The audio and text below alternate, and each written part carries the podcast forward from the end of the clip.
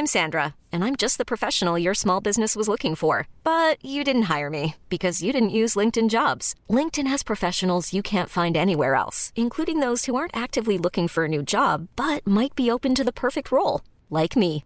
In a given month, over 70% of LinkedIn users don't visit other leading job sites. So if you're not looking on LinkedIn, you'll miss out on great candidates like Sandra. Start hiring professionals like a professional. Post your free job on linkedin.com/achieve today. Millions of people have lost weight with personalized plans from Noom, like Evan, who can't stand salads and still lost 50 pounds. Salads, generally, for most people, are the easy button, right? For me, that wasn't an option. I never really was a salad guy. That's just not who I am. But Noom worked for me. Get your personalized plan today at Noom.com. Real Noom user compensated to provide their story. In four weeks, the typical Noom user can expect to lose one to two pounds per week. Individual results may vary. Hey, Dave. Yeah, Randy. Since we founded Bombus, we've always said our socks, underwear, and t shirts are super soft. Any new ideas? Maybe sublimely soft. Or disgustingly cozy? Wait, what? I got it. Bombus. Absurdly comfortable essentials for yourself And for those facing homelessness. because one purchased equals one donated. Wow, did we just write an ad? Yes. Bombas. Big comfort for everyone. Go to bombas.com slash ACAST and use code ACAST for 20% off your first purchase. Muy bien, ¿podemos empezar? Se han dado situaciones inéditas eh, o increíbles. Por caso quiero decir que se acabara la merluza. No me digas que merluza, no mariposa, que yo sí como merluza. Bienvenidos a Se acabó la merluza, una relación de datos históricos inútiles que se conjuran para tramar alguna verdad. Con Jorge Tezán y un equipo que aún no se encuentra, no se encuentra.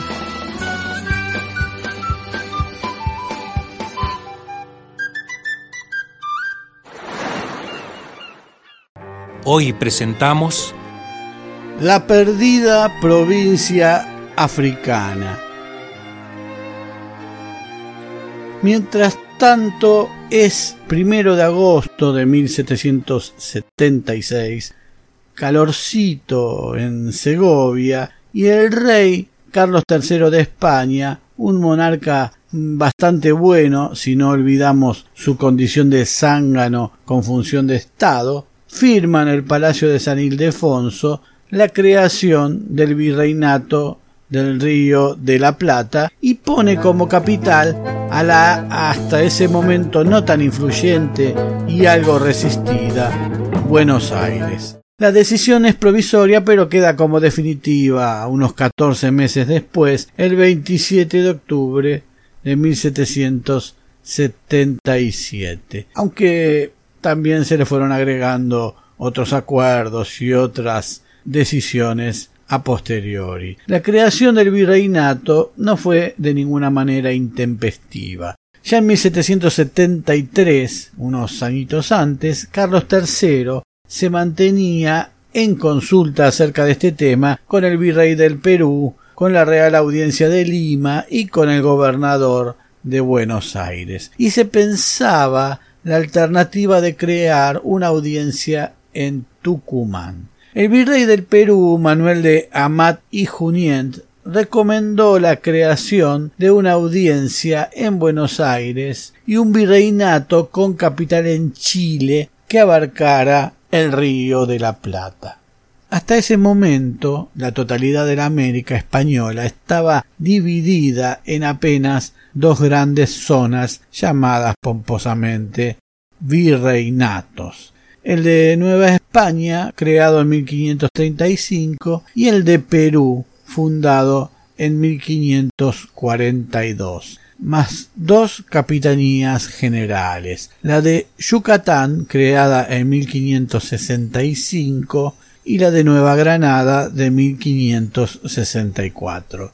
Además del virreinato del Río de la Plata, se crearon las capitanías de Chile, Cuba, Venezuela y Guatemala, entre otras medidas. Entre las razones que se esgrimieron para llevar a cabo la creación del virreinato figuró la de agilizar los actos de gobierno y sobre todo tener una decisión militar más pronta y adecuada ante la amenaza portuguesa frente a toda la línea de frontera con España. El a esta altura burladísimo tratado de Tordesillas enfrentó a España con la pretensión portuguesa sobre la banda oriental que más tarde se acentuó o fue mutando con la mudanza del imperio portugués a Brasil en 1808, la defensa de los puertos de Buenos Aires y Montevideo, la protección del estuario del Plata como ingreso acuático al continente, el crecimiento comercial de Buenos Aires y el incremento de las expediciones inglesas y francesas sobre la Patagonia, sobre todo ante una Inglaterra que veía perder sus territorios en la América del Norte y precisaba nuevas fuentes del rapiña. Otra de las razones fue el ataque y saqueo inglés a Portobelo del 21 de noviembre de 1739.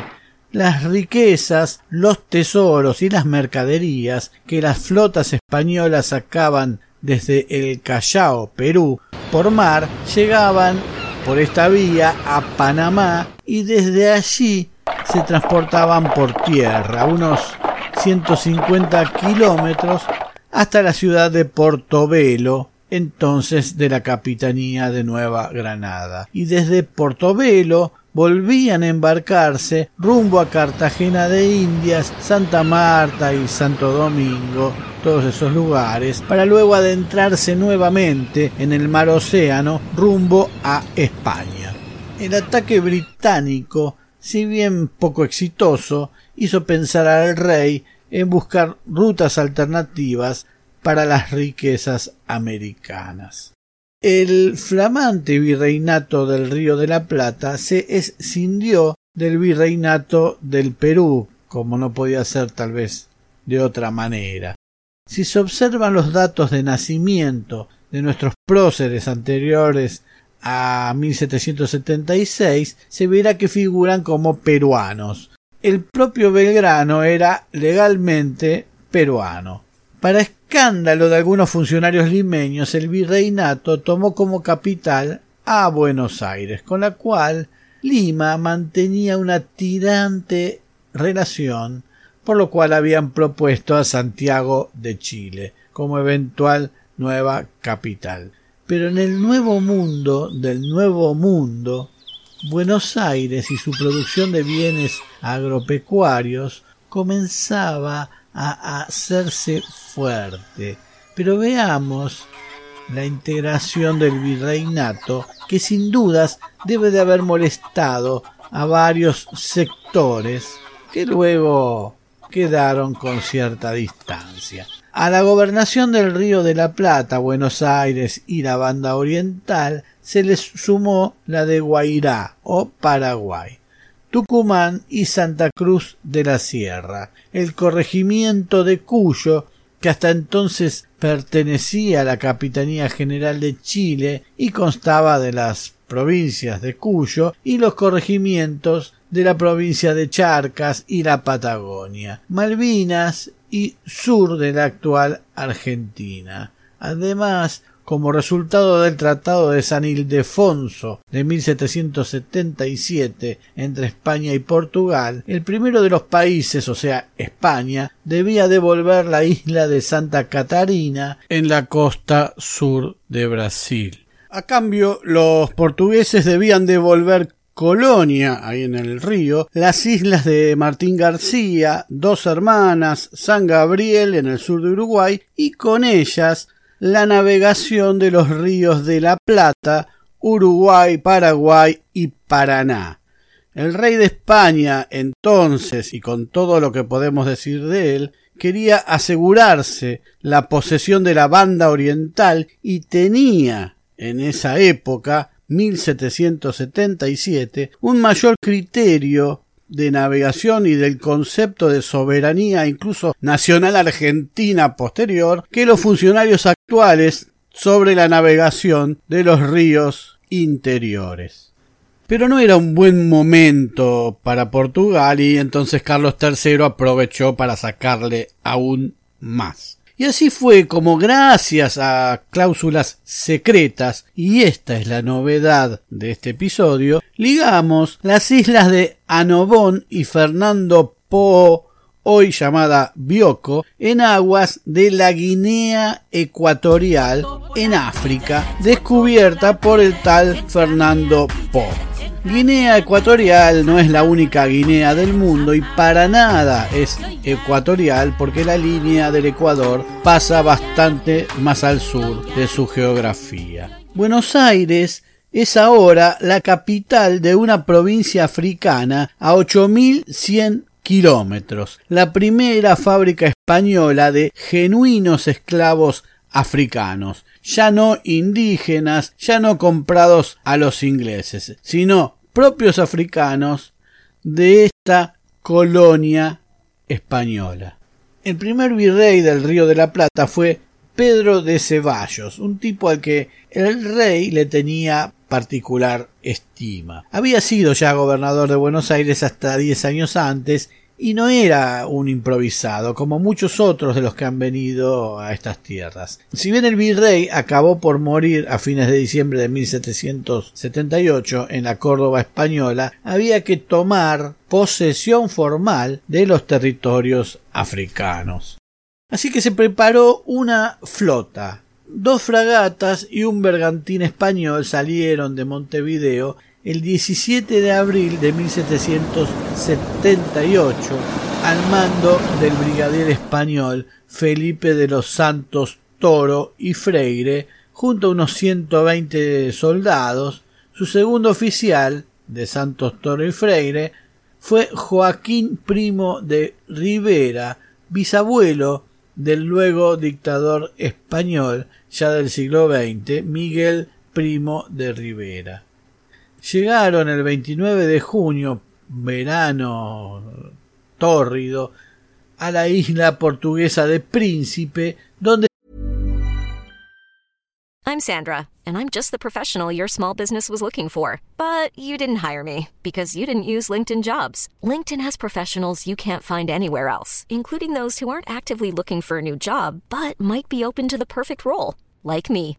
In a given month, over 70% of LinkedIn users don't visit other leading job sites. So if you're not looking on LinkedIn, you'll miss out on great candidates like Sandra. Start hiring professionals like a professional. Post your free job on linkedin.com/achieve today.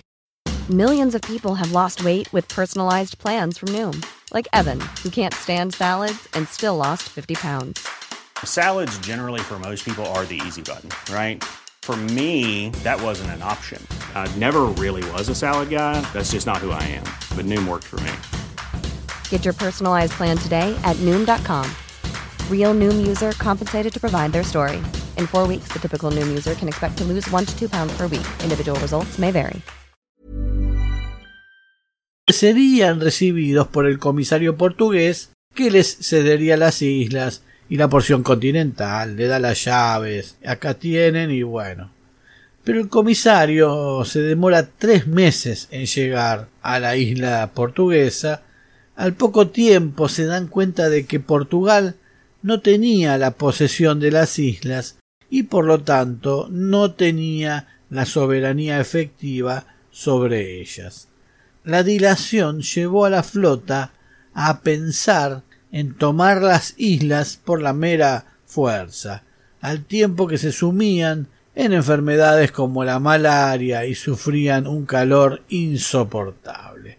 Envían a uno de los barcos a España, medio ya desalentados, demandando auxilios y reclamando procedimientos a seguir.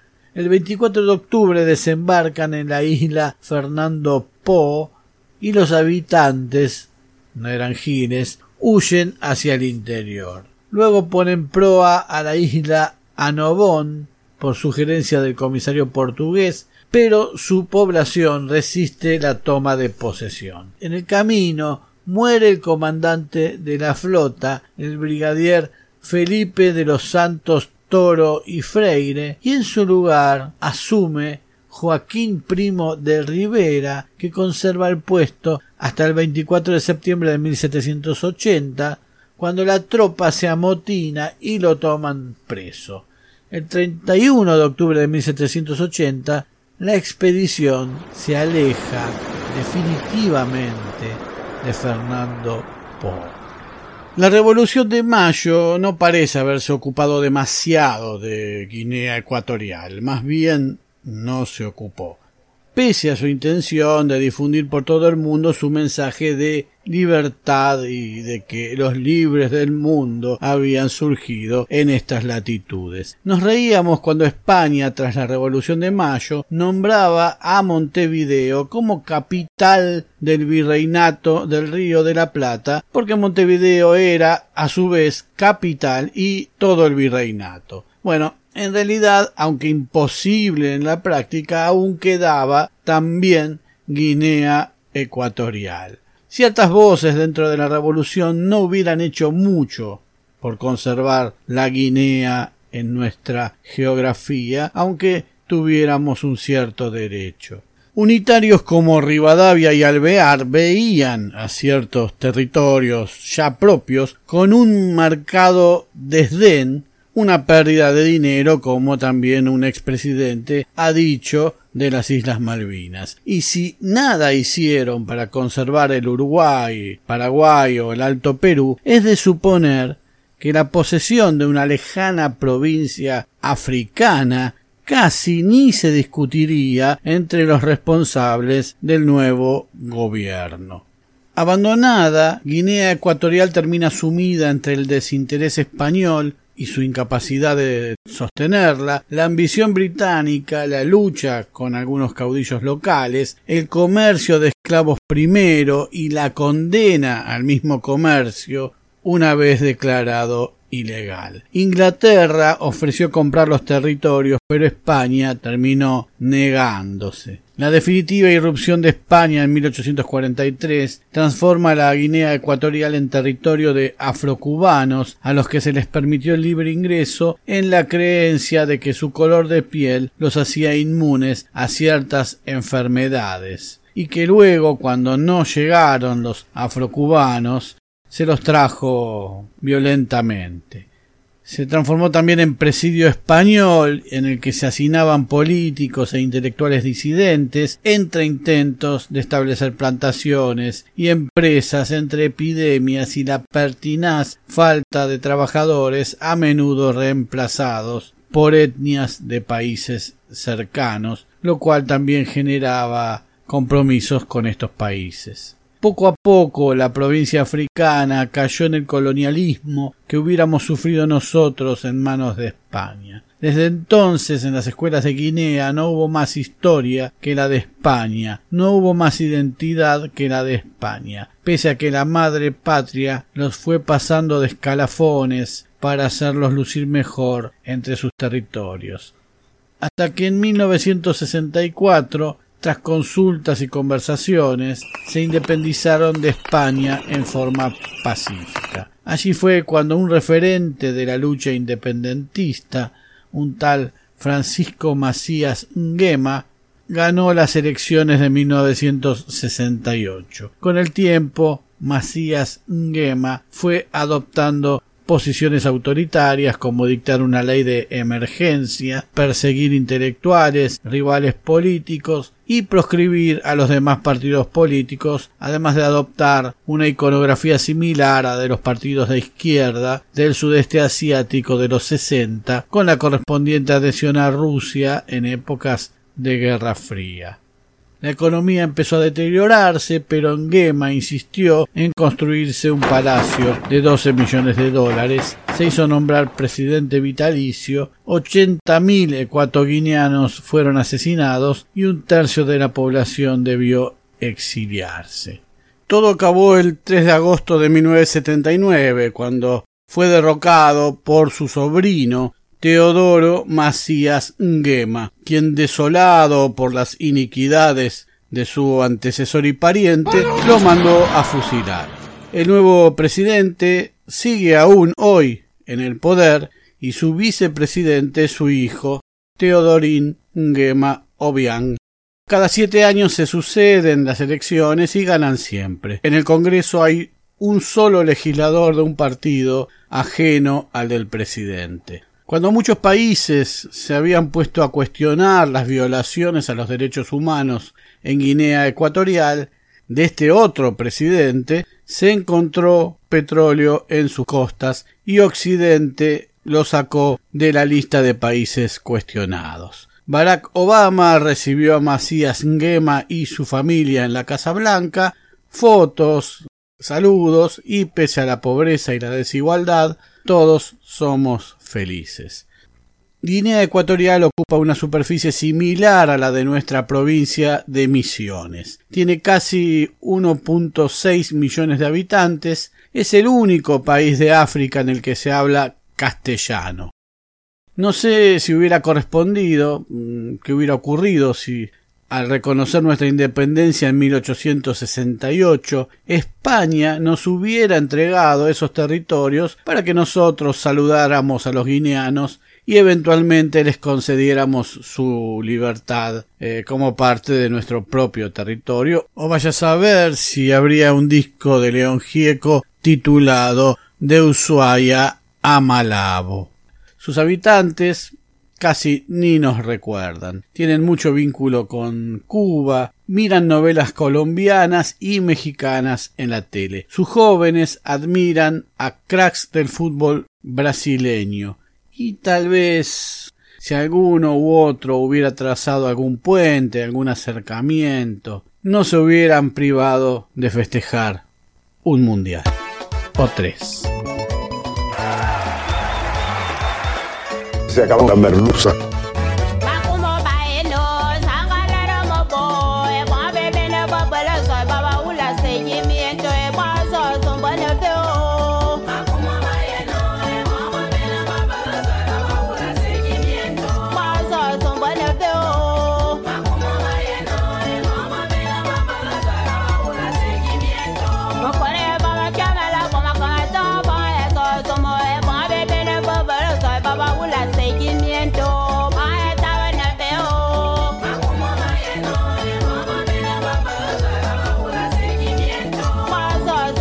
Pronto nuevos capítulos de Se acabó la merluza. Se acabó la merluza es idea, redacción, recopilación y hace lo que puede Jorge Tezán.